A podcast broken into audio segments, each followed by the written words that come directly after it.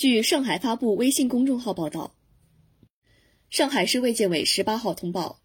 二零二二年二月十七号零到二十四时，通过口岸联防联控机制，报告十三例新增境外输入性新冠肺炎确诊病例，其中病例八为中国籍，在香港暂住，于二零二二年二月十三号从香港进入内地，二月十四号自珠海乘坐高铁抵沪，二月十六号接广东省协查通报，立即对其进行隔离管控。经市区疾控中心新冠病毒核酸检测结果为阳性，结合流行病学史、临床症状、实验室检测和影像学检查结果等，诊断为确诊病例。据上海发布回应，该病例为中国内地居民，在香港暂住，于二零二二年二月十三号自香港进入内地。